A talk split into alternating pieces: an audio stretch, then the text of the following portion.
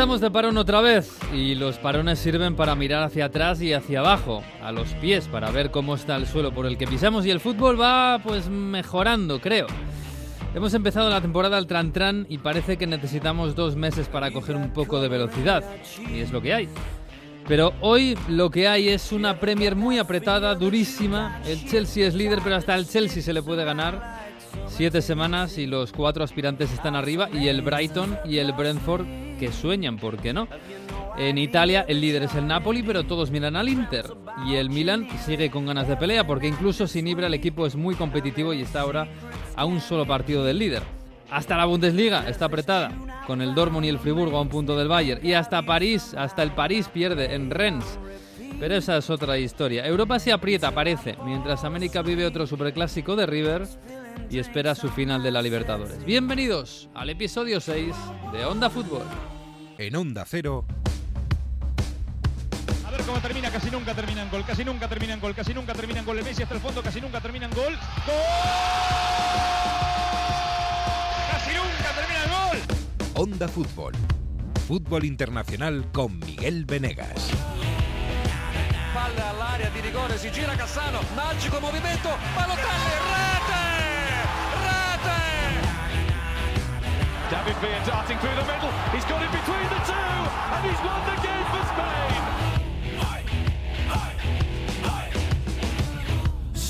Pues aquí estamos en este otoño futbolero que nos ha dejado este nuevo parón para vivir la, uy, la Nations League ahí esta semana, ¿eh? que algunos nos ha enterado, pero nos jugamos un título esta semana en, en Europa. Hola Mario Gago, muy buenas. ¿Qué tal? ¿Cómo estáis? Y contra vosotros. Aquí, ¿eh? Sí, sí, sí. se Y allí, aquí, efectivamente. Milán y Turín. Es en Milán y y Turín. Esta semana.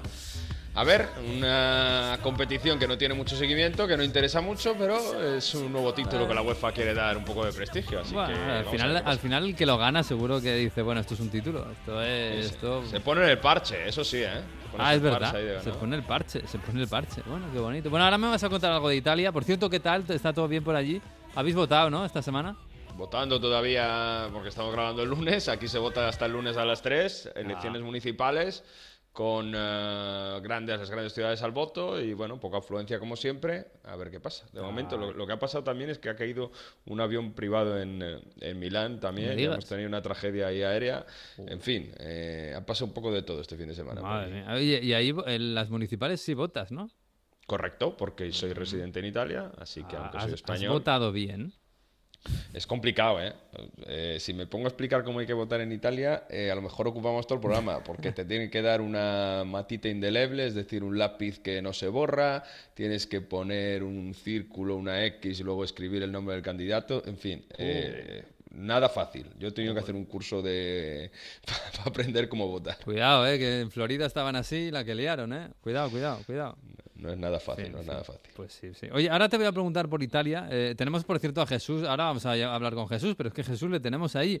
En, en- con esto del Brexit, que hay unas historias allí, creo que está de, de agente Luchando doble. por gasolina. Sí, sí, uh, creo que tiene un negocio montado. Bueno, no sé, no sé, tampoco vamos a decir esto, que luego nos escucha el MI5 y la, y la liamos.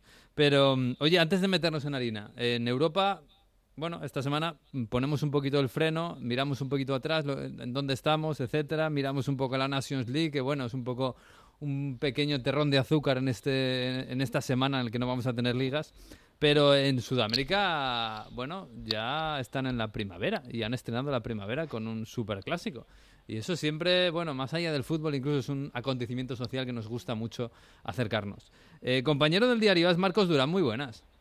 Hola, muy buenas chicos, ¿cómo están? Bien, bien, ¿qué tal? ¿Qué tal has despertado después del superclásico? Bueno, la verdad que lunes más lunes que nunca. Sí. bueno, River ganó a Boca 2-0, 2-1, perdón. Eh, 2-1. Boca con 10 casi todo el partido por la expulsión de Marco Rojo. Yo, a ver, claro. esto- Polémica, ¿no? Polémica polémica siempre, pero escucha, Marcos, eh, yo empecé a ver el partido y conté en 20 minutos de la primera parte se debieron de jugar 3 o 4. Y, y hubo un gol, ¿eh? o sea, yo- no A sé. ver, a ver, eh, como decía Mario, polémica. La, primero, la expulsión. Vamos a empezar por eh, las polémicas. La polémica que al final hubo una que, que arregló todo el partido porque Boca se quedó con 10, con una doble amarilla de Marco Rojo. Es verdad que Boca se quejaba de que minutos antes Enzo Pérez había pegado un planchazo bastante fuerte a Almendra. Para mí la amarilla es correcta. Mm. Después de rojo, la primera me parece tarjeta amarilla porque a pesar de que eh, encoge las piernas, va, a- va a barrer en el medio de la cancha, corta una jugada que podría ser peligrosa, esa entiendo que puede ser amarilla. La segunda me parece una decisión totalmente errónea del jugador de salir a- a- a chocar en cerca del área, Mm. pero sinceramente a esa no me parece tanto tarjeta porque hay pelota por medio, toca pelota, después toca el jugador, y eso creo que Rapalini ahí se le fue un poquito de las manos eh, el partido, se dejó llevar un poco por el fervor de la gente, que volvió a la gente a, la, a las canchas, que por cierto, había supuestamente un 50% de aforo, la policía sí. dijo que, que hubo un 48%, pero... Sí. eh, ¿En serio? ¿La policía dijo que había un 48%? En redes sociales los memes Con proliferaron 48 pues de, de la y- población de Buenos Aires. Madre mía, la- las Y- imágenes son del el monumental, bueno, casi hasta la bandera. Sí, sí, había, no sé, qué sé yo, un 80% más o Mm. menos, di- creo yo, pero bueno, ese es otro tema. Y, y esa expulsión, la verdad que decanta el partido. Más allá de, de la expulsión, creo que Bataglia no planteó bien el partido. Bataglia salió a jugar con los veteranos, salió a jugar con el Pulpo González, salió a jugar con eh, Campuzano, que no, es veterano, pero es más experimentado que los chicos. Y, y a Bataglia le había dado... eh, había hecho un golpe de efecto metiendo a algunos jóvenes que había tenido en reserva y en un partido así parece que intentó jugar con, con los otros, con los que ya están y creo que se traicionó un poco a sí mismo. Boca no salió a jugar, Boca salió a ver, a ver venir el partido y eso en un superclásico no lo puedes hacer. Yo le hubiera dado el partido a, lo- a los chicos que están mejor, sinceramente. Hay que darle chances a los chicos porque, mira, Gallardo le, solu- le solucionó el partido a un chico, Julián Álvarez, que es verdad Sí. que tiene muchos partidos, está en la selección. Y, y también otro chico como eh, Simón, que fue la sorpresa por Carrascal, por Carrascal. Y al final los chicos son los que tienen que jugar y si están bien, mejor que los grandes, ¿por qué no? Mm. Oye, ¿cómo está el, no sé, la, temperatura, el, el nivel en, el fútbol argentino ahora mismo? Eh, más allá del River Boca, porque, eh, ya te digo, ayer vi el partido y joder, da, da la sensación de que, de que en los River Boca muchas veces cada vez hay menos fútbol y hay más, eh, bueno, más, más, intensidad, si quieres, más, eh, más brega, muchas discusiones con el árbitro y, muchas tanganas. Pero ¿cómo, cómo está el, el fútbol, el nivel futbolístico de River y Boca? A ver, eh, yo creo que están en un momento de, tra- de transición ambos eh, equipos. Todo parece indicar que Gallardo, cuando termine el ciclo en diciembre, su contrato y el ciclo del presidente Donofrio, va a dar un paso al costado, va, va a dejar el club. Ayer las imágenes de Gallardo a mí me parecieron ya un poco de despedida. Eh, como te comentaba antes. Pero, pero, no- ya pero eso ya se hablaba, mm, bueno, después de la Libertadores, ¿no? De la temporada pasada. Sí, sí, sí, pero como tiene contrato hasta fin de año, Mm. eh, él va, a yo creo que va a cumplir su contrato y, y va a irse con el técnico que, con el presidente que lo trajo. Ajá. Después, el nivel de River y Boca está al nivel de económico del país. Esto es una realidad. O sea, Argentina económicamente está muy mal.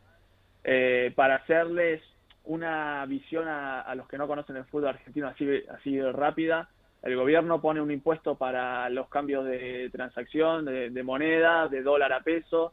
Si vos vendes un jugador por eh, un millón de dólares, eh, te entran 700 mil dólares porque el 30% se lo queda el gobierno. Vos cuando vas a cambiar eh, dinero para fichar a un jugador en el extranjero en dólares, tenés que cambiar ese, esos pesos a esos dólares, también perdés ahí eh, dinero. O sea, si vos querés ir a fichar a un jugador de 3 millones de dólares y vendiste a uno de uno, vas a tener que poner más de dos y medio. O sea, Mm. para que se hagan una idea de, de lo difícil que está económicamente, Argentina no puede competir eh, con contratos como Brasil.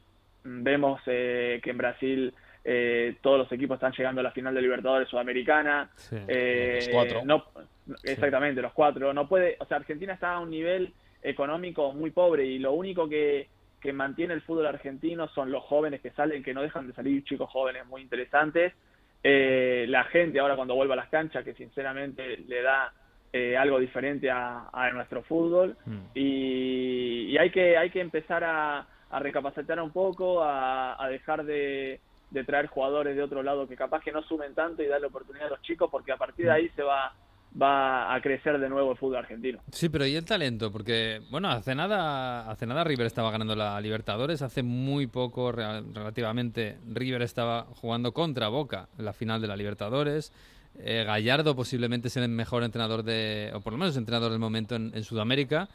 Eh, no sé si, si, falta un poco de talento en el campo. Eh, chicos jóvenes. me estaba acordando ayer viendo los goles de Julián Álvarez que Julián Álvarez eh, apareció en la final del Bernabéu hace ya unos años. A ver, no, yo creo que talento no falta, que el talento está, que el talento está. Falta que, algunos técnicos decidan, a ver, los chicos jóvenes juegan en Argentina. Mm. El tema es que muchas veces eh, hay un ejemplo en Boca. ¿Por qué Boca compró a Rolón, que fue un descarte de acá del Málaga, fue un que estaba jugando en Huracán de nuevo? Mm. y tapa y tapa a dos chicos como son X Fernández, eh, Varela, eh, Cristian Medina, eh, que son chicos que, que, tienen el nivel para jugar eh, en comparación con él. Yo creo que si Boca River traen jugadores, tienen que traer jugadores diferenciales como en su día Boca trajo a Darío Benedetto. Darío Benedetto era un goleador en México y Darío Benedetto llegó a Boca, se puso la camiseta y empezó a meter goles, porque son jugadores diferenciales. El mm. problema es que hoy no hay para pagar esos jugadores diferenciales. Y antes de traer un jugador medio pelo, como decimos en Argentina, eh, yo le daría eh, partidos, muchos partidos a los, a los jóvenes, a los juveniles. Eh, competir para competir en Libertadores con los equipos brasileños alcanza eh, la verdad que es complicado. Boca se fue de la Libertadores en, en octavo de final contra Atlético Mineiro en dos partidos muy polémicos en los que el árbitro fue el VAR y el árbitro fueron clave. Después River perdió contra Atlético Mineiro de manera más clara. O sea, Boca y River hoy en día, después de dos años, no pueden competir con los equipos brasileños. En cambio, los equipos brasileños mantienen jugadores. No sé si hablaron todavía de Flamengo, vamos a hablar un poquito. Eh, Flamengo, Flamengo mantiene ocho jugadores de la final contra River en la mm. final, en la semifinal de Libertadores. Es mucho. Y jugadores eh, de nivel eh, europeo, algunos de ellos. O sea que la diferencia, la diferencia son muy altas, pero pero yo creo que esto es cíclico y en Argentina siempre tuvo momentos así de que no había dinero, pero los chicos siguen saliendo. Eh, hay chicos interesantes en todos los equipos, no solo en Boca y en River, y creo que, que, dentro de unos dos, tres años estos jugadores sí mantiene, si pueden mantenerse en el fútbol argentino. El problema es que hoy en día vienen equipos de Europa, de la MLS o de, Arabia o de México. México y MLS tienen dinero para pagar hmm. a los clubes recordamos que en Argentina los clubes son sociedades anónimas deportivas, viven de los socios y de las transferencias de los jugadores, no pueden tener capital externo, por lo tanto, mm, si hay un jugador que despunta y lo, le ofrecen dinero, eh, solucionan para todos. Mm, eh, hay un caso atípico que es Thiago Almada. Thiago Almada eh, ofrecieron de la MLS y al final él decidió quedarse porque cree que, que en Vélez está mejor, pero es un jugador, es un caso típico en el fútbol argentino. Mm, estaba, pensando en Ezequiel Palacios, que era una figura de River mm. y que tiene 22 años, si no me equivoco, o sea, se fue con 19, 20 años y fíjate, nada, no, no ha podido ni, ni tener tiempo para despuntar en River Plate, está en el Bayern Leverkusen ahora. Sí, sí, Ezequiel Palacios era de lo mejorcito de River. Eh, lo vendieron, eh, ahora está empezando en el Leverkusen, que está jugando bastante bien, está empezando a, las lesiones lo, lo, están respetando un poquito más porque tuvo varias lesiones complicadas y ahora está empezando a despuntar. Yo creo que es un jugador bueno, pero quizás en, en la década del 2000, cuando en Argentina había dinero, no sé si se acuerdan, Riquelme mm. estuvo eh, cinco años, seis, cinco o seis años en Boca. O sea, hoy en día, eh, hoy en día cinco o seis años en, en Boca o en River, un jugador del nivel de Riquelme no está, está un año y se va. Eh, con 19, 20 años. Claro, y, falta, falta terminar la formación que, que, tenían en Argentina. Hoy, hoy en día los jugadores no se terminan de formar, se tienen que formar cuando llegan a un, a un equipo europeo y formarse en un equipo europeo con la o un equipo de una liga top de Europa no es fácil, no es fácil porque mm. las diferencias son grandes, o sea, eso, eso está claro. Y eso también se paga en la selección, ¿eh? El, el, claro, si, si sales con 17 años a Europa y tienes dificultades porque es, es, difícil la adaptación a la vez que estás formándote como jugador y luego al final no, no, no llegan tantos. Pero eso se ha visto, se ha visto porque la, la, la camada de, de, recambio generacional que ha habido ahora con Argentina son los Leandro Paredes, los Rodrigo de Paul, son jugadores que que ahora están, tienen 27, 28, 29 años, Mm. están en su momento de madurez, pero claro, se fueron muy jóvenes de, de, Argentina. Y han dado Eh, muchas eh, vueltas. Sí, sí. Y anda, o sea, dieron muchas vueltas y, y capaz que Paredes o De Paul antes se hubieran quedado hasta los 22 años en Argentina Mm. o hasta los 23, hubieran terminado y se hubieran ido directamente a jugar a equipos importantes. Ahora no, ahora eh, Paredes tuvo que pasar por la Roma, que lo compra un equipo eh, mediano grande del fútbol europeo, pero pasó por Empoli, después se va a Rusia, eh, ahí despunta mm, del todo y sí se va a París. Mm, De Paul lo mismo, De Paul vino Sí. al Valencia, pero después se volvió a Argentina porque acá no, no tuvo oportunidades, tuvo que ir volver a Italia para eh, jugar en un equipo mm, de mediana tabla, darse un nombre y ahí empezar a, a despuntar. O sea, no es fácil, no es fácil el Mm. camino y, y creo que tiene que hace falta una reestructuración, esto también pasa por hacer una liga más competitiva con menos equipos en primera división, no con 26 como hay ahora, el bueno. nivel... Uy, eso, es, que- eso es otro puzzle que algún día hablaremos, pero Claro, no, me, pero- no me aclaro ni yo. Que- Claro, por eso mismo, Sí. o sea, son muchos puntos que creo que, que están intentando corregir, pero es un proceso Mm. que no se puede hacer de un año para otro, es un proceso largo. Sí, sí, señor.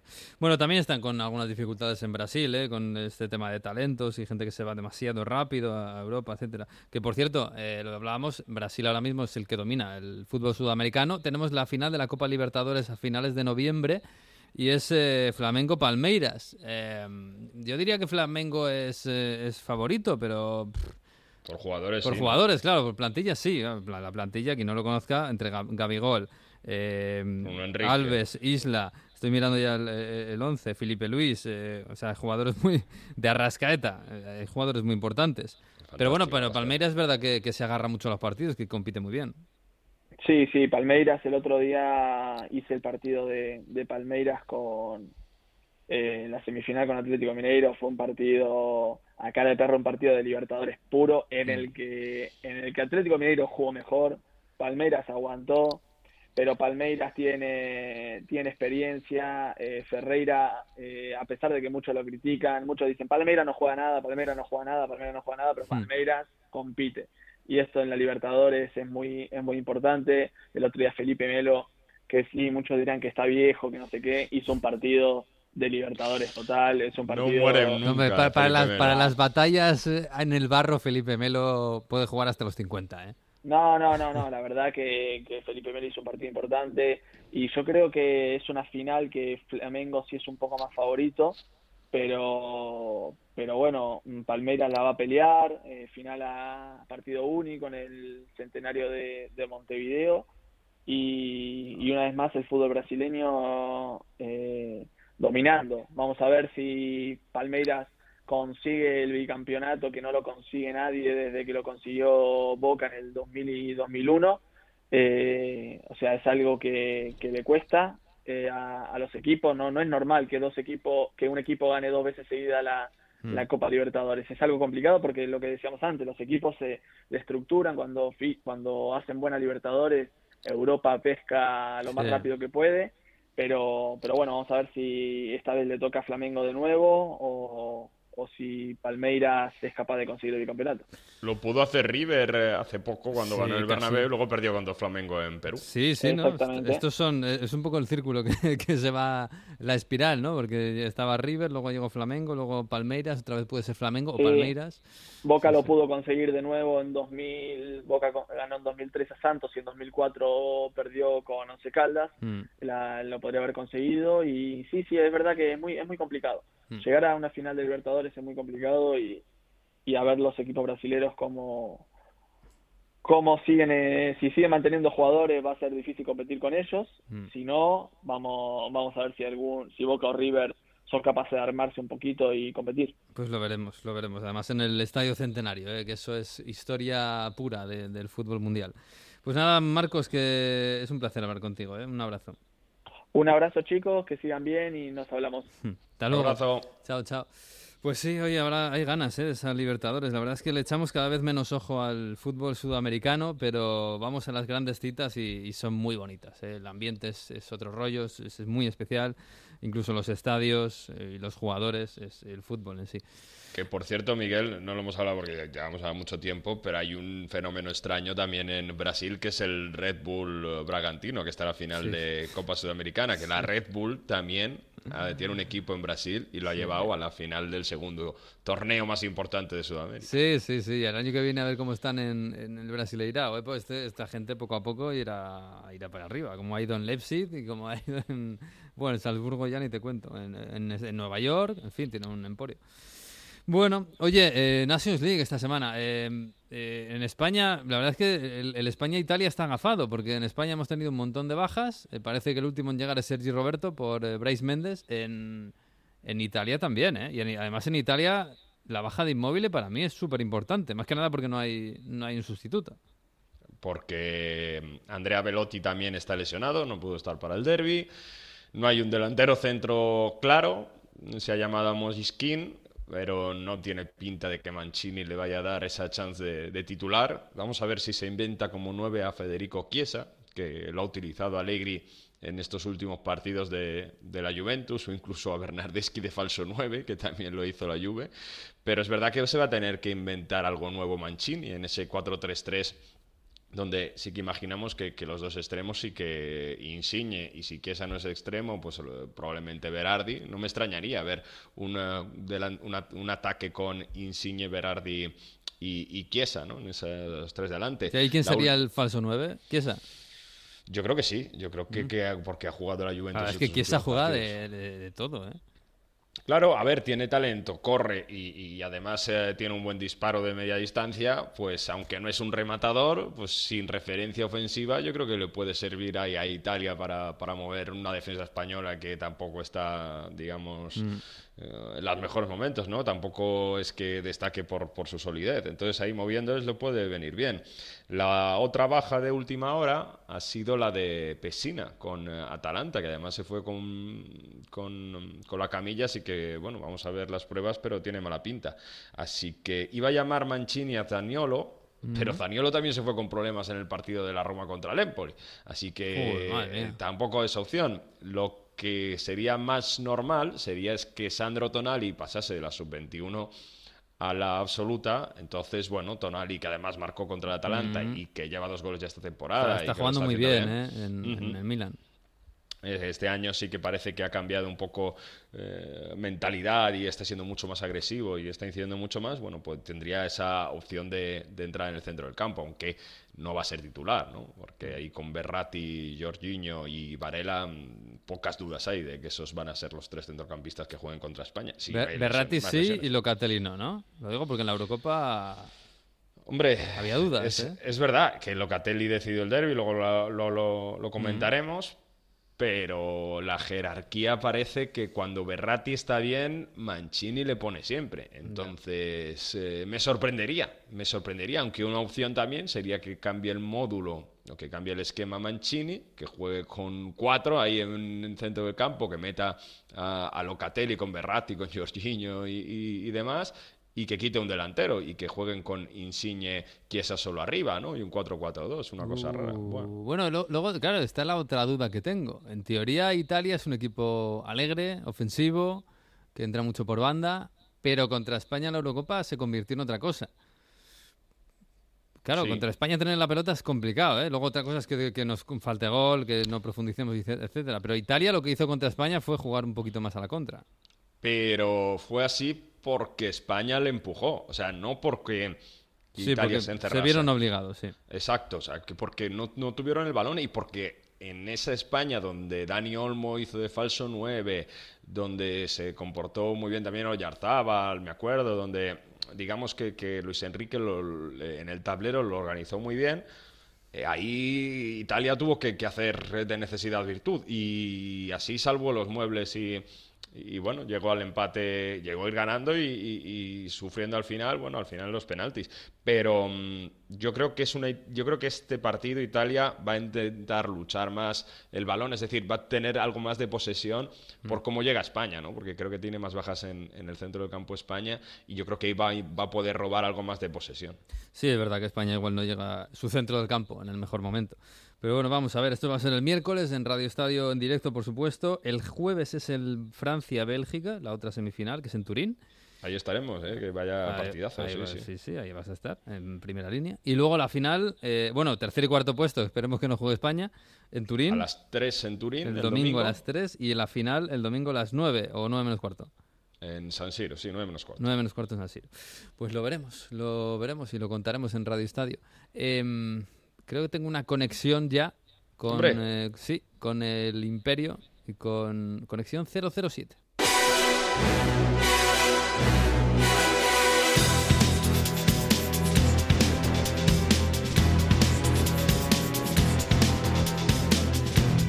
Hola Jesús López, muy buenas. Hola, ¿qué tal? Muy buenas. Esto, no sé, estás de incógnito, mm, de agente doble del MI5 O, o triple incluso. o triple. Sí, sí. A mí me han dicho que te has montado un negocio clandestino de gasolina. Sí. Que has hecho acopio y no sé si de papel higiénico también, no sé cómo va eso por ahí. No, es- eso es gasolina, gasolina. Ah, vale, y, vale, y dentro de poco frutas y verduras frescas, no te preocupes. Uf, es madre mía, madre mía, cómo está, cómo está el tema al otro lado de la valla. Madre mía, madre mía. Oye, eh, eh, James Bond, ¿qué, qué, qué- qué pasa? ¿Hay revuelo por Se ha allí? qué? estrenado, como siempre, se ha estrenado la nueva, la nueva película de James Bond en el Royal Albert Hall de Londres. Ah, eso se hace siempre allí. Sí, sí. Sabes Oh. que yo cuando me acababa de mudar a Londres, hacía muy poquito, se estrenó, ¿cuál fue? Eh, una película de James Bond, no recuerdo el nombre. Una de las pocas que hay, sí. una de ellas. Y yo, ni corto ni perezoso, eh, se me ocurrió un día que estaba recién llegado a Londres eh, por el Royal Albert Hall y venía un cartel, dije, ah, pues voy a reservar una entrada y la voy a ver. es el estreno donde va la reina, etcétera. Ah. Y yo fui allí y fui a la taquilla a intentar comprar una entrada para la película. Y, y preguntaste y qué te dijeron. Sí, muy amablemente me dijeron, bueno, a lo mejor consigues alguna si hay alguna cancelación, pero es muy difícil y tal. Mm, No- hay no me hay una lista de espera para eso. no me dijeron, mira, chaval, vete a tu casa. Llama a Palacio a ver si tienen Exacto. alguna. Alguna suelta. bueno, bueno, pues mira, no sabía yo que esto se hacía así con tanta pompa, ¿no? El, Sí, sí, el- sí, el- sí. Bueno, bueno, el 007. Que. mm, eh, Que, po- por cierto, le han dicho esta semana a Jürgen Klopp si Sí. le gustaba Bond y dijo, y dijo que de pequeño mataría por ser eh, James Bond, que le encantaban las películas Ah, y ¿sí? que era... Sí, que, que ahora mismo que no se veía, porque él dice que si él sale eh, del mar en bañador, la gente cambia de canal. Entonces, que no, que no sería lo mismo. no está en su mejor momento, es verdad, es verdad. No. Sí. Bueno, pero también ha habido épocas en las que James Bond tampoco estaba Sí, fuerte y hercúleo, ¿eh? Pero bueno, yo qué sé, también son otros tiempos. Oye, por cierto, eh, y hablando de Jürgen Klopp, también se ha referido, le han preguntado un poco por esto de la, de la vacuna, porque ha- hay, hay una gran polémica en Inglaterra y en la Premier en concreto por jugadores que no se han querido vacunar, ¿no? Sí, sí, sin saber quiénes son, sí se sabe que hay bastantes jugadores, pero bastantes que no se han querido vacunar. Esta semana le han preguntado prácticamente a todos los, eh, los entrenadores de la Premier, la verdad, y todos han dado su opinión, y el más vocal, el más llamativo creo que ha sido Jürgen Klopp, lo escuchamos. Mm. with the vaccination, we assume it's not good for our body. Even all the specialists out there say, or most of the specialists, nearly all of them, maybe there are some specialists out there and say alcohol is good for the body, I don't know. But most tell us the vaccination is the solution for the situation in that moment. And that's for me exactly the same. I don't take the vaccination only to protect me, I, I take the vaccination to protect all the people around me. And I don't understand where that is a, a, a limitation of freedom. Because if it is, if it is, then not being allowed to drink and drive is a limitation of freedom as well. But we accept that. But the other one, who definitely leads to massive problems if we don't sort the situation, we do like it's a it's a limitation of freedom. If that's not allowed, how can you tell me? We are not allowed to ask people if they are vaccinated. But am I am allowed to ask a, a taxi driver, "Are you drunk?" And he said, "Well, I don't have to tell you." And I said, "Okay, then I don't drive with you, so no problem. If I, show up in the office, I'm drunk, so then I can go. Uh, then they can send me home, or they can even sack me. But we are not allowed to ask people. I I might be really a bit naive, but I don't understand it. I just don't understand it. I got the vaccination, yes, because I was concerned about myself, but even more so about everybody around me. If I get it and I suffer of it, my fault. If I get it and spread it to somebody else, my fault and not their fault. So that's it. And as again, we are vaccinated, the players, nearly all, pretty much all, and that's it. Bueno, pone el ejemplo del taxista. Él dice, si yo me meto en un taxi y le pregunto al, al conductor, ¿estás borracho? Y si me dice, no te quiero contestar o no estoy obligado a contestarte, yo inmediatamente me bajo del taxi y le digo, muy bien, pero yo contigo no viajo. Hmm. Eh, y, y, sin embargo, no le puedo preguntar a la, a, a la gente si está vacunada o no. Eh, no Claro. lo puedo entender. Eh, y por el ej- ejemplo del taxista, como diciendo, mira, es que esto no es, es in- imposible de entender. Eh, y es, eh, es verdad que hay una polémica fuerte con esto. ¿eh? Se habló en su momento, en agosto, de la posibilidad de eh, pedirle a los jugadores la vacuna, la doble vacuna, Mm. para poder jugar. Eso se descartó y ahora estamos en un poquito en el otro extremo. Es decir, que no se puede ni saber eh, si alguien está vacunado o no. Es que lo- lo- los datos que yo he visto, no sé si era, no sé si era el SA, no, no sé dónde era, era que, que solo 7 de los 20 equipos de Premier había- tenían a todos los jugadores vacunados. Sí, de hecho, Jürgen Klopp ha dicho eh, literalmente, por suerte, nosotros estamos casi todos, prácticamente todos vacunados. Y, eh, Tal y prácticamente que hay casi- alguno que no. claro, eso es un, por lo menos uno que no. Exactamente. Claro. Y además él no puede preguntar quién es, claro. Exacto. Y está No puede- compartiendo banquillo, vestuario, viajes, autobús, Ya, avión, de todo. Y, y además, eh, claro, esto, esto se lleva a la selección, que también hay jugadores de la selección que no se han vacunado. Y lo que está. Yo no sé cómo ha quedado eso, pero estaban hablando de, de cara al Mundial de Qatar, eh, obligar a todos los jugadores a que estén vacunados. Sí, se habla mucho de esas cosas y, como digo, en la Premier este año no ha cuajado. También te digo que si de- después del parón de selecciones hay uno que hace cuarentena y todos los demás no, ya, ya lo hemos pillado. Ya, ya. Pero bueno, Sí. parece Bueno. que va a haber ex- excepción en este caso, va a haber eh, favorcito de Boris Johnson, o sea que por ahí Sí. no, no va a haber problema. Bueno, habrá que ver. De todos modos, todavía queda. Y oye, ojalá esperemos que de aquí a un año, que es lo que queda para el Mundial, pues yo qué sé, pues igual se nos ha pasado un poco todo esto. No creo, ¿eh? porque el resto del mundo que no es Europa no está tan, tan bien de vacunas como nosotros. Pero bueno, veremos, veremos, veremos. Oye, eh, claro, te- tenemos que hablar del partidazo. El Liverpool City. Yo, yo creo. Decir clásico moderno es un poco un oxímoron, pero es el gran partido del último lustro en Inglaterra y, y no defraudó. Quizás la primera parte un poquito, ¿no? Por aquello de que no había goles, había mucho respeto y tal, pero al final se desató el- y fue un partidazo. Partidazo, sí. Hombre, la primera parte Foden falló dos mano a manos, que no Sí. está mal, pero es verdad que en la segunda eh, se descosió por completo y fue, fue un partido muy bueno de poder a poder con dos equipos eh, utilizando sus distintos eh, eh, estilos, con un rato cada uno. Primero dominaba mucho uno y luego dominaba el otro y se iban alternando un poco. Parecía que era como que ahora que te tengo te voy a empujar y te voy a empujar y luego se cambiaban un poco las tornas. Pero sí, muchísima igualdad y, y cuatro buenos goles, especialmente, por Bueno. supuesto, el de Salah, que ha sido decisivo para Liverpool. Pero es que de Salah, además, ya no solo el gol, el, el gol de Mané también lo fabrica él con un gran regate a Cancelo y luego el pase. Sí.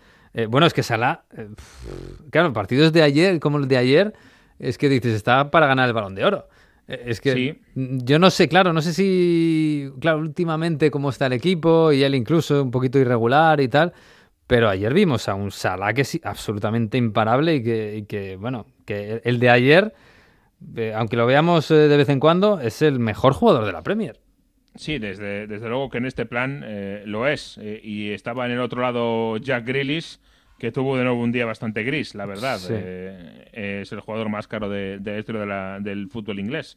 Y sin embargo, Salah ha sido absolutamente decisivo, una vez más. ¿eh? Hmm. Y es verdad que a este nivel Salah eh, va a poner a Liverpool muy, muy, muy arriba en la tabla, eso seguro. Si mantiene este nivel todo el año, Liverpool va a acabar, si no arriba de todo, cerquita. Sí, bueno, vamos a ver qué tal las lesiones. Por cierto, lo de Firmino, que al final siempre se me olvida preguntarte, pero ¿Firmino sigue siendo suplente?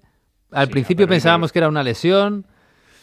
Pero, ha perdido el puesto claramente ya con Diego Jota. Pero es verdad que Diego Jota lo hizo muy bien la temporada pasada y tiene gol y empezó muy bien esta temporada, pero al final Firmino no, da la, a mí me da la sensación de que eh, lo que hace fundamentalmente es hacer mejores a Salah y a Mane. Sí, lo que pasa es que en el año bueno, en 2019, además de eso, que, que es verdad que lo hacía, además tenía su aporte de goles. Mm. Y eso lo perdió el año pasado en la buena etapa de Liverpool, o sea, hasta más o menos hasta enero.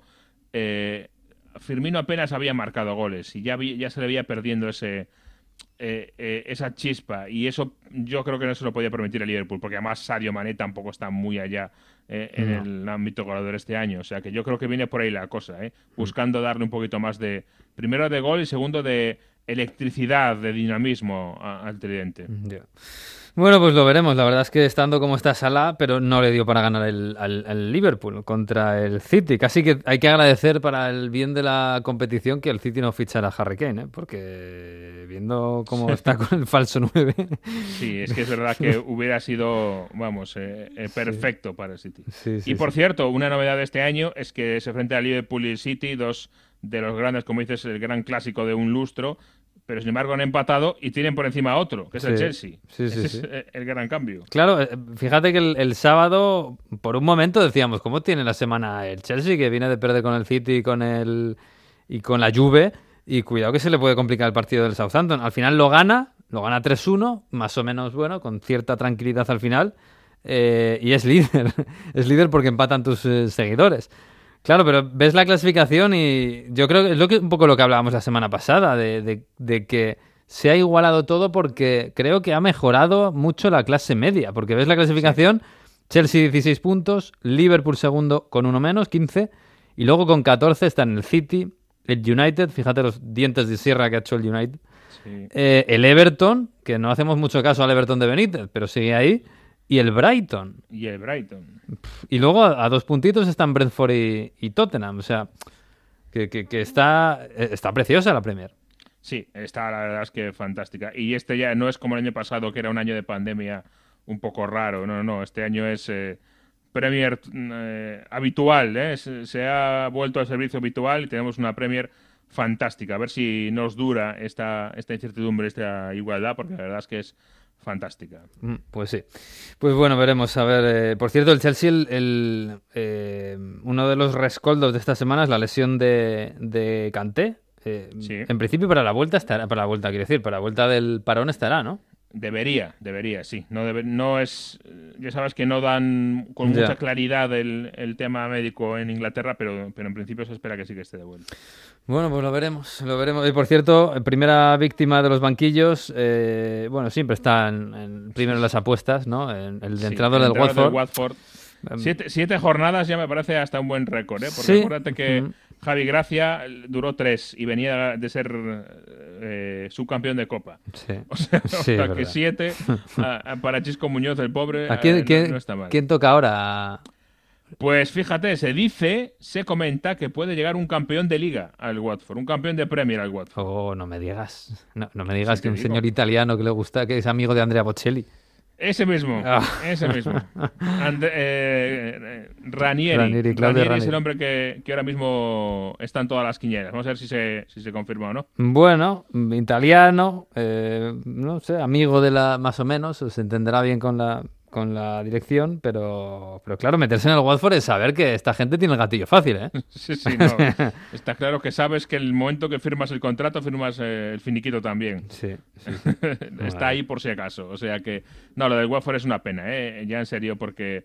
Eh, no estaba tan mal, ¿no? No estaba tan mal, es un recién ascendido. Eh, yo sigo insistiendo en que hace dos años eh, el ataque de pánico de, despedir al entrenador en la última semana es lo que acaba descendiendo al Watford, hmm. porque el Aston Villa no estaba para salvarse y se, salvó aún no sabe muy bien cómo.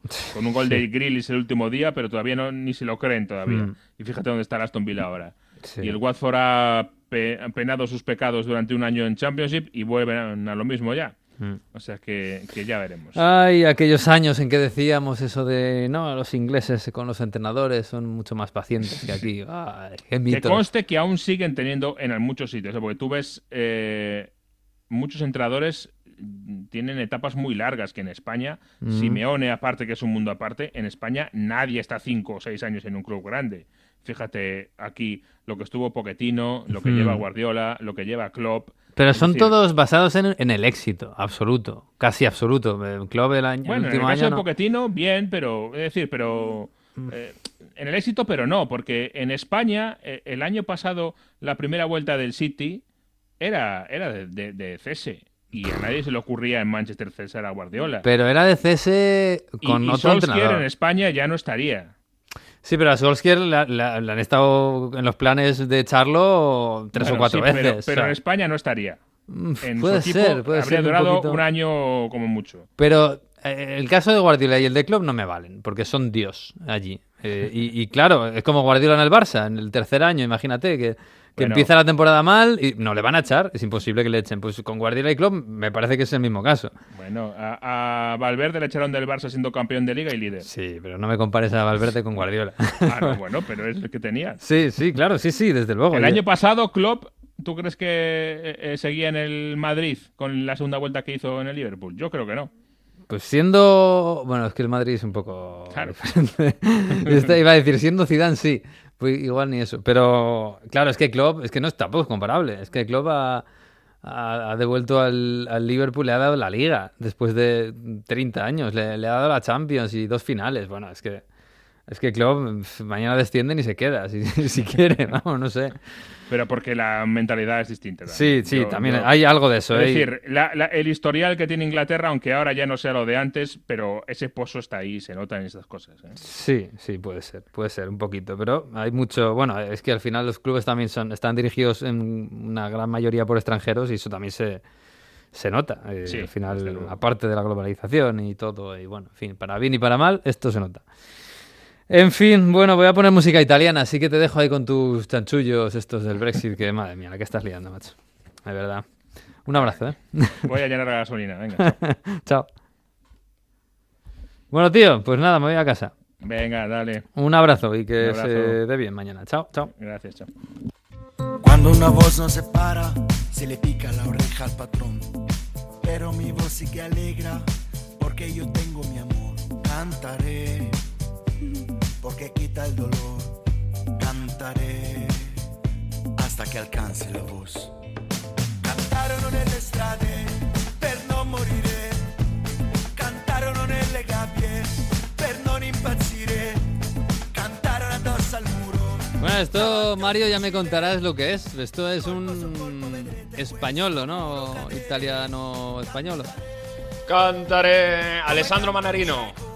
Es eh, un gran cantante italiano, muy particular con eh, sus canciones, con sus letras, con este ritmo tan guapo. Es uno de mis favoritos, tengo que reconocerlo.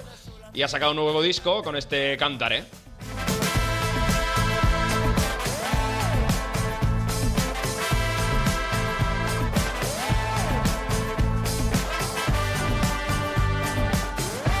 Pero esto de que cante en español está muy de moda allí. ¿o qué? A ver, el español siempre queda bien, ¿no? Que se lo pregunten a la Lamborghini. Sí. Pero bueno, en este caso quería hacer un, uh, una mezcla aquí un poco de, de- de lenguas también, porque canta un poco también en romanzo. Y en este caso, este disco está dedicado un poco a África, con ritmos africanos, algo así. Eh, si escucháis eh, la canción, dice cantar para liberarme, por, para luchar contra el padrón. Así un poco como eh, el canto como forma liberatoria. Está muy guay Manarino, tiene canciones muy guapas. Y yo creo que habría que invitarle alguna vez a Onda Fútbol. ¿eh? Ah, a ver, a ver, escucha. Cantarono nelle strade per non morire. Cantarono nelle gabbie per non impazzire. Cantarono addosso al muro davanti a un fucile. Colpo su colpo vedrete questo muro cadere. Cantare come canta un cieco.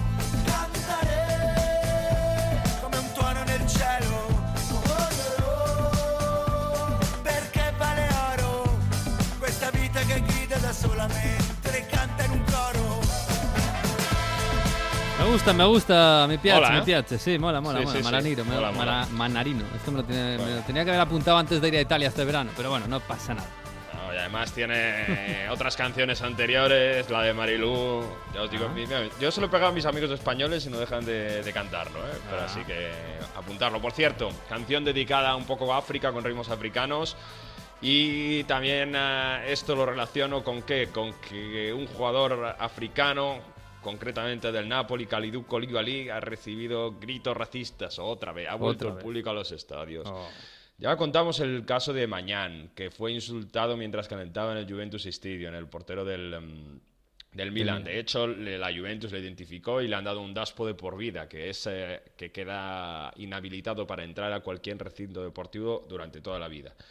Va a haber una investigación con la Fiorentina y seguramente pase lo mismo, pero hubo un energúmeno, mientras estaba haciendo la entrevista post partido, justo antes de entrar en el túnel de vestuarios, le gritó mono de mierda a Kalidou Koulibaly. Y luego Kalidou Koulibaly es que ya está tan cansado, acordemos que este defensa sufrió muchísimo esos gritos en un Inter-Napoli que al final se suspendía, que no se suspendía, que al final dieron dos turnos sin público a- al Inter, bueno, que, que es algo reticente insultar a Koulibaly.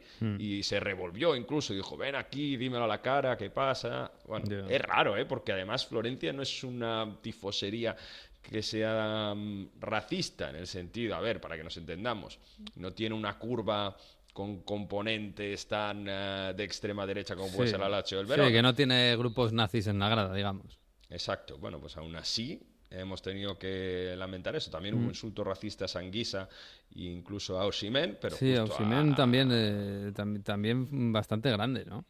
eh, exacto, ¿no? Pero Mm. lo, más lamentable es eso, que, que durante el post-entrevista es que no lo dejaban ni hablar, ¿no? Entonces, terrible. De verdad que, fíjate que decíamos antes, ¿eh? en un día tan político y Mm. demás, que, que siga el racismo tan presente.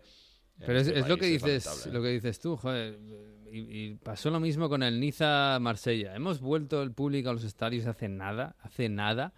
Y eh, por favor, ¿por qué, no lo disfrutamos entre todos? Y, nos dedicamos a hay gente que se dedica a estas cosas y, ensombrece al- totalmente al público que estaba deseando después de dos años fuera de los, de los terrenos de juego y que solo quiere ir al campo a disfrutar, ¿no? Y, a- bueno, y a ver fútbol. En fin, es, es una pena, de verdad, ¿eh? porque es que hemos sufrido mucho los aficionados sin poder ir a los estadios. Y ahora, joder, que, que los tropeamos así, es que es terrible, es Y terrible. mancha la imagen de la ciudad, insisto, Sí. de la Fiorentina y de- del Florencia. Pero bueno, ahí en Ergúmeno lo que hay que hacer es eso, lo que dice, fuera de los estadios, lo ha dicho en un post Koulibaly, y sanciones que sean ejemplares para que esto se evite, porque parece que, que vuelva ahí de moda, Mm. para que se acabe esta moda inmediatamente. Sí, sí, sí.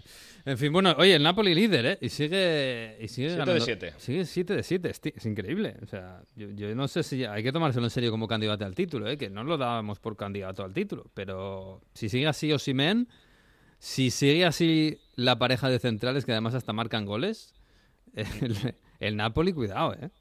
Un eh, penalti ganado por Osimen, no marcó en esta jornada, pero fue clave también. Es que además está en un estado de forma Mm. que aunque no marque, mueve al equipo. O sea, se, se- se ve que, que es la columna vertebral. Aunque esté Insigne mal, pues mueve al equipo. Me, recuerda un poco a Zapata en el Atalanta, ¿eh? que aunque no consiga marcar, bueno, ayer marcó de penalti, pero aunque no consiga marcar en sus acciones, al final lo, aglutina todo arriba. Sí, sí, sí, sí. Es el registro ofensivo, como diría aquel, Hmm. el, el cerebro ofensivo del equipo, ¿no? Que, que- que- que lleva a todos hacia adelante.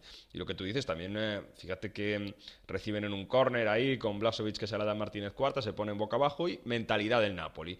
Lo llevamos diciendo, Spalletti ha cambiado mentalmente el equipo. Otras veces se empezarían a mirar, a criticar, oye, venga, es encima Insigne falla el penalti, pues no, van al rechazo y lo acaba marcando Lozano. Y, y ya con un 1-1, un balón al área y ahí Ramani que ha quitado el sitio a Manolas, Mm. pues se pone 1-2 y ese equipo ya no mentalmente aguanta. Y, y- y- y fíjate que la Fiorentina es un equipo que corre, que, que- que juega bien al fútbol, que crea ocasiones y le falta precisamente eso. Ya le pasó contra el Inter, se puso por delante en el marcador, pero en esos eh, momentos en los que hay que gestionar la ventaja o que hay que tener en la mano el partido, le falla. Y esto es lo que tiene el conjunto de Spalletti, que por cierto perdió en Europa League, probablemente porque le faltaba esa tensión y esa intensidad que sí que ha mostrado en el campeonato. Y bueno, con Osimen como bandera, ahí están, 7 de 7. Mm, Es tremendo, sí, sí, es tremendo. En fin, Por bueno, cierto, ¿sabes a quién no le hace mucha gracia esto? ¿a quién? Al amigo Mourinho. Pasó una cosa, eh, el partido del Napoli se jugó a la misma hora que la goleada de, de la Roma al Empoli.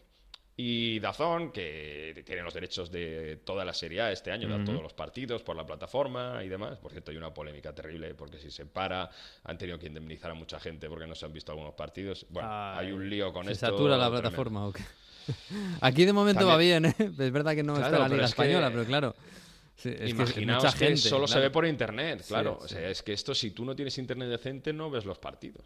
En fin, eh, es un lío. Yo no, no sé si llegará a España el La, tema este fibra, en la- claro, en España tenemos un problema rural importante con la España vaciada y tal, y, pero en, y en Italia igual, ¿eh? en Italia igual. mucho- la fibra claro, no claro. llega por ahí por los pueblos. Entonces ahí que hayan tenido que hacer algún acuerdo con Sky para algunos sitios donde no llega bien la fibra. Mm. Bueno, un, un lío tremendo. Pero lo importante, tuvieron a Spalletti después del partido y Mourinho se cruzaron esas post-entrevistas que se hacen en Italia.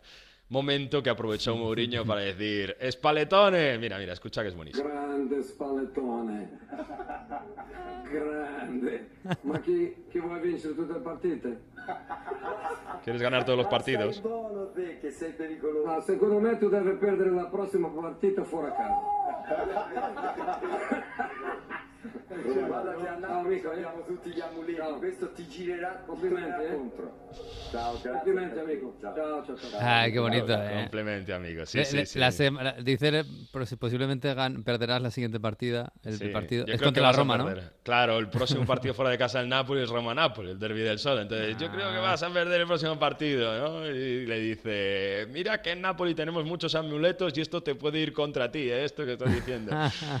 Pero está guay está, esto, es muy buen sí. rollo. Esto hay que copiarlo aquí en España, ¿eh? Sí, la verdad que sí. Grandes paletones, me parece fantástico.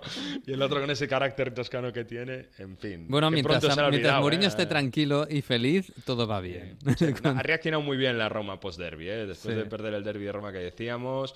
eh, reaccionó en, eh, en Europa League ganando bien, en Conference League, perdón, y, y goleando al Empoli. Y la Roma vuelve a demostrar que si defensivamente está bien, al menos estar entre los cuatro primeros, yo creo que lo puede conseguir Mourinho. Bueno, vamos a ver porque hay mucha, mucha, mucha competencia. ¿eh? Este fin de semana hemos visto dos partidazos que yo creo que son un poquito, un poquito, ¿eh? reflejo el uno del otro. El Atalanta-Milan, 2-3 ganó el Milan al Atalanta. Y el, y el Sassuolo Inter, 1-2 ganó el Inter. Un poco los dos grandes ganando a dos equipos que juegan muy ofensivo, muy bonito, muy, muy espectacular, pero al final los grandes y mira que el Milan no viene de ser grande, pero parece que lo está volviendo a ser, ¿no? Por lo menos en algunas en algunos partidos como este en la forma de ganar.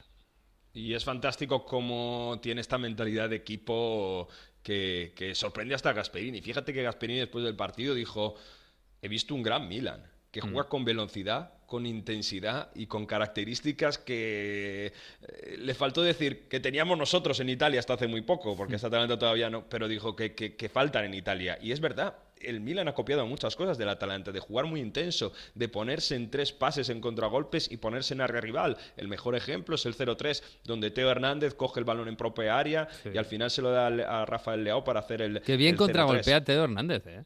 Siempre, y rompe los partidos. es, Una, es una carta debajo de, de la manga que tiene Pioli que utiliza muy bien. Además, los chavales es que están a grandísimo nivel. Brahim Díaz, otro partidazo. Mucha polémica en Italia que por qué no le llama a Luis Enrique, por cierto. El, eh, Bueno, porque el está que- Sergi Roberto y hay que jugar. sigue, sigue. Eh, bueno, en fin, es otro tema polémico que ahí dejamos para Sí, el Radio. Estadio. Pero eh, Tonali, que cuando juega lo demuestra con carácter, presionando arriba, o sea, va a robar un balón a Freuler y luego lo marca él mismo. O sea, se ve un equipo que está metidísimo en el partido, que está muy intenso, que sabe cuándo tiene que sufrir, porque con el 0-1 mañana hace tres paradones, aguanta el resultado y es clave para luego acabar ganando. Y que además es que gana con en Bérgamo con un bresciano como Calabria y con un ex del Brescia como Tonali. Es que es tremendo, ¿no? También. Luego sufren, es verdad, un poco al final, con un penalti y, y una acción en la que posiblemente podía haber falta, pero este Mm. yo creo que el en día- Atalanta, yo creo que el Atalanta, si, si te olvidas de los goles, que es lo importante en el fútbol, merece ganar el partido. Lo que pasa es que, claro, el Atalanta comete errores tan, tan graves a- a- atrás y el Milan los aprovecha muy bien. Y además el Milan ahora tiene un muy buen portero y defiende bien y tal, pero, pero el Atalanta ju- jugó muy bien. Lo que pasa es que, claro, tiene que arreglar un poquito lo de atrás. Fíjate que tiene los mismos puntos la Atalanta que la Juve, ¿eh? pero eh, la- la- Lo que pasa a Atalanta es que está teniendo una, una- una fatal suerte con, con las lesiones. Lesionado Pesina, que decíamos, Mm. lesionado dos meses Gossens, todavía no ha recuperado Hateboer, que son los dos carrileros titulares. En defensa tampoco estaba Toloy, porque ahí está jugando de Miral en su sitio y tampoco acaba de estar. Ilicic dicen que eh, no está en forma, hablaron de él también y- después del partido. Llevamos un año y medio esperándole. Eh, eh, eh, y de hecho, no, de hecho Gasperini dice, no podemos estar esperando hasta el infinito. Claro. Yo, nosotros entendemos lo que ha pasado, lo que demás, pero oh, no, no, claro que Atalanta le sirve a un Ilicic como el que tenía hace un año, ese que marcaba cuatro goles al Valencia. Pero si no está, no, no puedo jugar con él. Y de hecho juega Mm. Mele de trecuartista con Malinowski, con Zapata, durante muchos minutos. Le falta al Atalanta ese personaje que da eh, un poco de fantasía arriba, ¿no? Ilicic cuando está bastante bien, cuando vamos a ver si se recupera Muriel que ha vuelto de lesión, Mm. que puede hacerlo, y cuando estaba Papu Gómez, algo que hacía Papu Gómez. Claro, es que Necesita Ilicic y Papu Gómez eran, eran un nivel muy top. Claro, esa chispa le falta al, al Atalanta este año. Mm, sí, que, sí. insisto, tiene los mismos puntos que la Juve. ¿eh? Sí, sí, sí. Ahora vamos con la Juve. El- el- lo del, del Inter, la victoria contra el Sassuolo, eh, no sé. Apareció Seco, que fue el que ganó el partido. Gol y penalti eh, eh, que, que- que gana en, saliendo prácticamente desde el banquillo. Mm. Lo que venimos diciendo, parece que al Inter le tiene que marcar un gol para reaccionar. Le pasó en Florencia, eh, le ha pasado también en otros partidos, pero con el talento que tienen, el Claro. Está en un nivel extraordinario. eh, lleva siete goles y, y- y ya decimos, lleva más goles que Lukaku, lleva, pero de verdad que, que necesita poco Checo para, para mostrar. Y el Inter lo que tiene son muchos jugadores de calidad. Sí, y sí. sobre todo también esa mentalidad agresiva. Yo creo que se han dado cuenta en el Inter, y esto es trabajo de Conte, se han dado cuenta que son buenos. Y cuando se dan cuenta que eres bueno, dices, yo lo- este partido lo voy a remontar. Si tú estás viendo el Sassuolo Inter y vas 1-1 y estaba ya arrasando, o sea, estaba ya atacando el Inter, tú te das cuenta, ah, de alguna manera van a abrir el partido con un penalti o lo que sea. ¿Por qué? Mm. Porque se han dado cuenta de que saben ganar ya los partidos con inercia, que es lo que ha hecho muchos años la Juve durante la época de los Scudetti, ¿no? Mm. Pues sí, la verdad es que sí. Está actuando como, un como el grande, incluso, diría yo. Como el grande de Italia. Eh, si no es Dzeko, es Lautaro. Y si no es Lautaro, es Varela. Y si no, pues el buen día de Perisic o lo que sea. Pero el Inter rajó Alexis Sánchez, ¿eh? ha dicho ¿Ah, puso sí? en Instagram que hay que estar en los sitios eh, correctos para que te tomen en serio. Hay un post polémico en Instagram porque no jugó el otro día. Mm. Alexis Sánchez, el cuarto delantero del equipo. No sé yo si otra vez va a pedir que le saquen del equipo en el mercado de enero. Bueno, pues tampoco creo que el Inter se vaya a rasgar las vestiduras porque se vaya Alexis. Bueno, oye, el, el derby, el derby de la mole. eh, yo creo que el Torino tenía quizás más eh, ilusión que nunca, o por lo menos en estos últimos años, de ganarle a la Juve. Llegabais con los mismos puntos y al final la Juve acaba ganando el partido, como casi siempre. El tema es que este año Juric ha cambiado muchísimo al toro. Le ha dado un carácter, una agresividad, una intensidad, unas ganas de jugar que eh, hace pensar que este año el Torino, bueno, no voy a decir que esté luchando por Europa, pero por lo menos que esté en la zona media y, y que tenga un estilo muy, muy referente. Un poco lo que consiguió Juric con el Verona el año pasado, hace dos años. Pero al final falta, sobre todo tampoco si no tienes a Velotti, sí que tuvieron ocasiones, pero también falta la calidad que te, que, que te puede permitir ganar a la Juve. Y es que si la Juve te da un tiempo y, y- y- no es capaz de marcar, sabes que... Mira, que te lo explique mejor Allegri, porque cuando hay que defender hay que defender y cuando hay que atacar hay que atacar. In quel momento lì non riuscivamo a giocare, la squadra ha capito che bisognava difendersi, perché poi le partite du- durano 95 minuti, c'è il momento in cui poi dopo devi, hai la possibilità di giocare. Il secondo tempo è andata nettamente meglio. Cuando hay que defender, hay que defender. Los partidos duran 90 minutos Mm. y ya sabes cómo... es verdad que la primera parte les tocó defender. es, lo que, es lo que hicieron, defender. Hay un debate en Italia ahora mismo, y es lo que la- sobre la Juventus, y esta Juve le valdrá para la remontada para luchar por el Scudetto. Yo lo que digo es, Miguel, ¿tú te gusta la hípica, te acuerdas? Pues, Mira, Allegri. a mí no mucho, pero bueno, a ver Alegri. Sei intenditore di ippica. Ne- nelle corse cavalli basta mettere il musetto davanti. Il muso. Fotografia, corto muso. Corto muso. Corto, muso. Esto no es del derby, ¿eh? esto es de, Esto es de la primera caballos. etapa. Pero esto es el, eh, esto es de cuando estaba Alegre, el último escudo que ganó con, con la Juve. Esto es el alegrismo. Y esto es la Juve corto muso, que si vais a ver por, por, por, por, las redes sociales de Italia, es que está plagado. Volvió a ser una victoria de corto muso, que es medio morro, ¿no? Media cabeza Mm. de la victoria de hípica de los caballos. Y es lo único que importa, Allegri. Por Cuando la mínima y en el último minuto, pues como, como contra el Torino. Y esta es la Juve, la del 1-0, la de ganar, de sufrir y saber aprovechar el momento del partido. Y esto es lo que lleva a Allegri queriendo decir a su plantilla en, estos, en este mes prácticamente y poco que llevamos de, competición. Cuando dice contra el Milan hay que saber defender, hay que saber gestionarlo, conto contra el Napoli ibas 0-1 y les dice que hay que saber, hay que saber tener el gusto de defender. Esto lo hace muy bien la Juve en los problemas, saber gestionar, saber decir, bueno, tenemos que sufrir ocasiones que no nos marquen, hay que evitar regalar goles y luego con una jugada tenemos jugadores con muchísima calidad. Chiesa se la deja a Manuel Locatelli, ahí dejan un pasillo en medio del Torino y marca un fantástico gol. Locatelli se ha cogido ya, se ha ambientado fantástico a la Juve, no había ninguna duda, con- Mm. conoce mucha gente de la selección y ahora ya con personalidad, inseriéndose en el- insertándose en el espacio y, y llegando en segunda línea para hacer un gran gol. Una cosa que hacía, por ejemplo, Marquisio con mucha, con Sí. mucha efectividad en, en una Juventus tantos años atrás. Sí, sí, sí, Marquisio, hombre, era un gran llegador, sí, señor. Bueno, pues, eh, pues nada, pues habrá que ver si esto llega también a la selección, porque Locatelli va a estar ahí contra, contra España. En fin, bueno, Mario, vamos a escuchar, eh, vamos a, vamos a, a, A clase. A, clase, vamos a clase, vamos a poner el Belacha, hombre.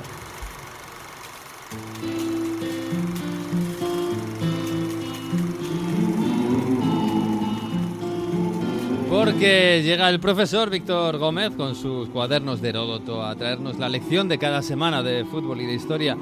Esta semana volvemos, sí, vamos a volver al principio del programa, a Argentina. Ayer de nuevo volvió Argentina Superclásico. El Boca River volvió al Estadio Monumental, con un River al acecho del título y Boca en los puestos medios de la liga. Cualquier aficionado sabe la rivalidad en este tipo de partidos y que no importa la tabla, importa ganar.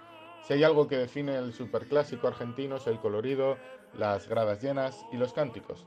Hoy, aunque parezca algo banal, nos adentramos en los colores de los dos equipos, aunque ya hace unos años tratamos de dónde venían los colores de Boca y su unión al puerto, mientras que los de River, por contarlo rápidamente, tienen tres versiones importantes para la banda roja y blanca. La primera se basa en el Carnaval de Buenos Aires y en una carroza de los jugadores de River llamada eh, Habitantes del Infierno, que desfilaba con unas cintas colgadas a modo de llamas que al finalizar el mismo desfile los jugadores tomaron como recuerdo. Esas cintas decidieron que las colocarían en su camiseta blanca en el siguiente partido, a modo de banda. La segunda versión hace referencia a la inmigración italiana, al patrón de la ciudad de Génova y su bandera, la bandera de San Jorge, siendo esta blanca y roja. Y la tercera hace referencia a un forzudo que vivía cerca del estadio de River, que tenía una banda roja en su coche y que los jugadores de River se atrevieron a apostar a que se la quitarían.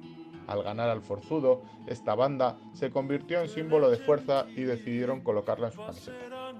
Los colores son una referencia identitaria de los equipos de fútbol y para el aficionado se convierten en algo que es imposible cambiar o tocar.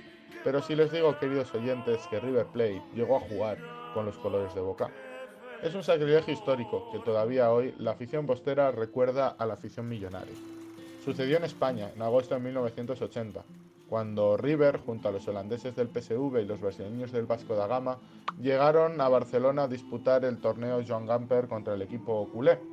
En la semifinal, los millonarios se enfrentaron al, al conjunto brasileño y perdieron por tres goles a dos. En el partido por el tercer y cuarto puesto se debían ver las caras contra el equipo holandés. El conjunto de Indoven jugaba con los mismos colores, blanco y rojo, y ninguno de los dos clubes tenía una camiseta alternativa. Por ello, el Barcelona tuvo que ofrecer la segunda equipación de esa temporada al conjunto de River Plate, pues la camiseta tenía una banda diagonal y de esta forma se identificaría mejor con River. Pero nadie se percató que tenía unos tonos que hacían que el conjunto del Monumental jugara con los colores de su archienemigo de la Boca. La camiseta era amarilla y azul, los colores del eterno rival. Aún así, River usó esa camiseta y ganó el partido al PSV en los penaltis tras un 0-0. Quizás fuera en Barcelona y por ello, alejados de Argentina, hizo que se pudiera disputar ese partido. ¿Se imaginan a Boca saltando de blanco y rojo a la bombonera? ¿O a River de azul y oro en el Monumental? es algo que se antoja muy difícil, diría imposible de ver, ya que los colores, como hemos dicho, es tradición e identidad. Qué bonito, qué bonito, Mario. Yo no sabía esta historia, ¿eh? Tú que has estado por a allí. mí me gusta, a mí me gusta lo del forzudo, lo del forzudo, ¿eh? El forzudo. Lo de quitarle mí- el forzudo a la banda. A Eso mí lo del carnaval me, fantástico. me- me suena me suena a leyenda urbana total. Yo me acabo creyendo más lo de Génova, ¿eh? Lo de los Y inmigrantes. quiero, quiero ver a ese- el jugar con los equipos de, de tu rival. ¿Tú te imaginas también en Europa? In- imposible, imposible. Bueno, ya, ya. hubo una, un día en el que Di Stefano jugó con la camiseta del Barça y no pasó nada, ¿no? Y bueno, ha habido cosas por ahí que... eh, una portada de marca con, con jugadores del Madrid, del Atleti y del Barça con las camisetas cambiadas. Bueno, bueno, eso parece que es imposible hasta que se hace, ¿eh? Pero bueno, yo qué sé. No lo veo en Sí nuestros que parece un no sacrilegio, sí. Nuestros días parece complicado. Sí, en fin. sí, sí. Bueno, Mario, pues nada, que te empla- yo te emplazo al Radio Estadio el próximo miércoles, que, que ya sabes que jugamos contra Italia y, y tú verás, tú verás. Parón, no hay parón. A tope con la Nations League. Sí, señor. No paramos. La Nations League, ese gran título europeo. Un abrazo, Abrazo, Mario. chao. chao, chao. Pues nosotros nos vamos, hasta la semana que viene. Seguramente haremos un bonus track, ¿no? Con este parón de, de selecciones. Hasta la siguiente, no volveremos con el episodio 7. Hasta aquí el 6. Adiós.